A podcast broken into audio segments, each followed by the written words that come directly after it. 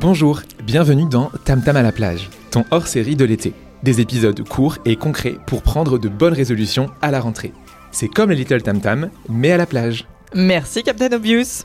Élise, qu'est-ce que tu fais là? Oh, je me suis dit que les gens devaient en avoir marre de t'entendre et je suis ton quota parité. Du coup, coucou Mais tu comptes faire quoi?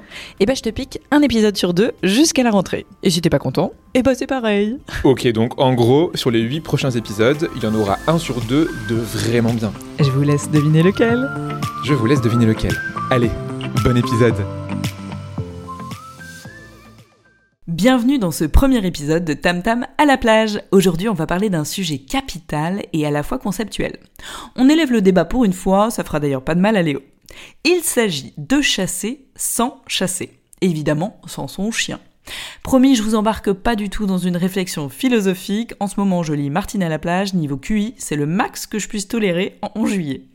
Pourquoi je parle de chasser sans chasser? Chasser, je suis la première à le dire, c'est réellement passionnant, mais c'est aussi carrément épuisant. Parfois, on peut passer des heures à scroller 250 profils LinkedIn et se choper une migraine ophtalmique. Justement, pour éviter ce calvaire, il y a moyen de hacker un peu notre métier. Et au passage, éviter des frais médicaux chez l'ophtalmo. Le but, pour éviter d'être en mode action-réaction, que vous soyez d'ailleurs chasseur externe ou recruteur interne, c'est le même combat. Il faut se poser deux minutes, utiliser ses neurones, et même en juillet par 32 degrés, on va essayer. Prenons un exemple. Imaginons qu'on est recruteur dans une agence de com. Du jour au lendemain, on a un talentueux salarié, notre directeur commercial, qui démissionne brusquement, sans préavis, sans prendre de pincettes et en se foutant royalement de faire une transition correcte en termes d'information, de responsabilité à un autre employé. Ce genre de situation, c'est au choix une situation de crise ou un ralentissement temporaire de l'activité. Alors c'est la crise pour qui? Bah, C'est la crise pour l'entreprise qui prend pas soin de sa marque employeur, qui pose des opportunités que lorsqu'il y a des postes ouverts et qui garde jamais de lien particulier avec ses anciens candidats. Du coup, elle va mettre entre, allez, à la louche, un à trois mois pour recruter quelqu'un et entre-temps, elle aura perdu beaucoup d'argent et beaucoup de productivité. En revanche, ce genre de situation, c'est un simple ralentissement d'activité pour l'entreprise qui reste connectée avec ses anciens candidats, qui organise des events sur ses expertises métiers et qui attire les candidats même quand il n'y a pas de poste à pourvoir parce qu'elle va trouver un candidat en quelques jours ou quelques semaines. Comment c'est possible? Eh ben je vous le demande. Et en même temps, c'est pas interactif. Donc c'est dommage, c'est pas grave. Tout simplement, c'est possible parce qu'elle active son vivier de talent. Et oui, c'est le vivier, vous l'aviez deviné, le sujet du jour. Alors à quoi ça sert? En plus de tout ce qu'on vient de se dire, à savoir éviter de chasser, il y a cinq autres avantages à la création d'un vivier. 1. Réduction des coûts de recrutement. Si on trouve des candidats plus facilement, on réduit le coût des agences externes. 2. Réduction du délai d'embauche. On économise le temps de sourcing si on connaît déjà le candidat. 3. Amélioration de la réputation. Les candidats ont une super expérience avec nous, et ben ils vont être beaucoup plus enclins à le partager sur les réseaux sociaux. Et 4, l'intégration sera beaucoup plus rapide. Parce que si on a déjà rencontré et évalué le candidat lors d'un process antérieur, bah, il est déjà préqualifié, évalué et prêt à être onboardé. Maintenant, on va tenter de répondre à la question comment créer un vivier de talent unique et activable pour ne plus jamais être à court de candidats? Et ce serait quand même trop fort qu'on plie le sujet en 10 minutes chrono, vu que c'est le temps qui me reste. Allez, challenge accepted. Bon, on notera d'ailleurs que j'ai dit comment créer un vivier activable, et pas comment créer un vivier. C'est quoi la diff? Eh ben en fait c'est simple. Vous regardez votre ATS, votre vivier, c'est les 4000 noms de candidats. Vous savez? Ceux qui vous ont servi une fois dans un process et à qui vous avez jamais dressé la parole depuis. Et oui. Et qui sont tombés dans une sorte de vortex trou noir puissant fond dans lequel c'est bourré de poussière et d'araignées. Donc ça, hein, c'est un vivier. Et ce vivier est inexploitable. Parce que, en fait, euh, en plus, vous l'avez jamais bien tagué.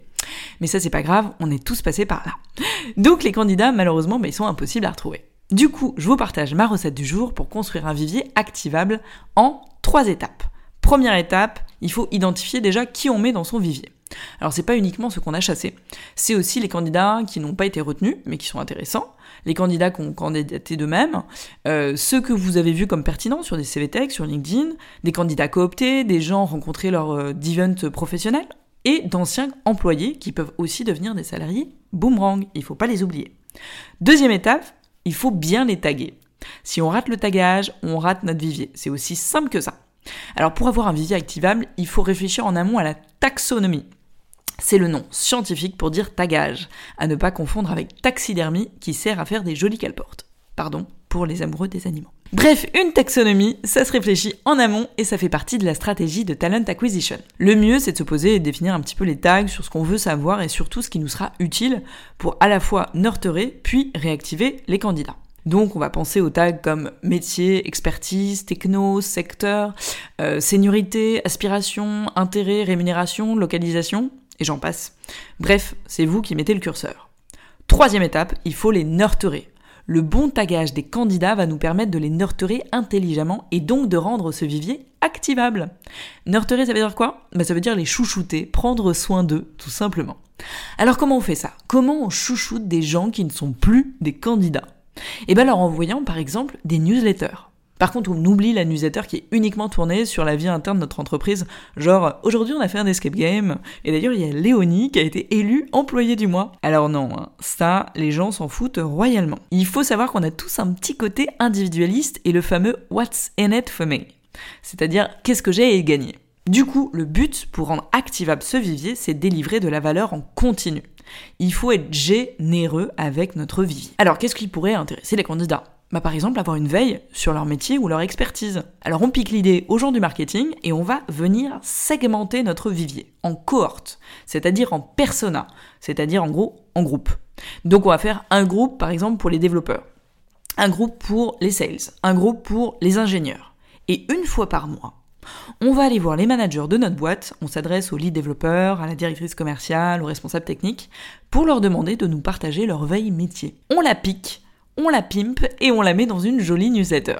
Les groupes des candidats développeurs, ils vont recevoir une newsletter chargée de valeur ajoutée avec de la curation de contenu ultra pertinent qui les intéresse réellement. Et on fait la même chose pour les sales, la même chose pour les ingénieurs, et vous avez compris le reste. Et donc on ne parle pas de nous dans cette newsletter, sauf à la toute fin, évidemment, et sinon on oublie tout, euh, pour dire Ah, et si d'ailleurs tu cherches ta prochaine aventure, pense à nous, on a tel et tel poste qui sont ouverts. À quoi ça sert en fait finalement cette newsletter? Eh bien à quatre choses. 1. À créer du lien. 2. Le garder sur le long terme. 3. Pour que le jour où ils sont de nouveau en recherche, eh bien ils pensent à nous. Et 4. Le jour où nous on les rappelle, ils se souviennent de nous parce qu'on leur a envoyé tous les mois du contenu à forte valeur ajoutée. Voilà. Pour créer un vivier activable, c'est easy peasy.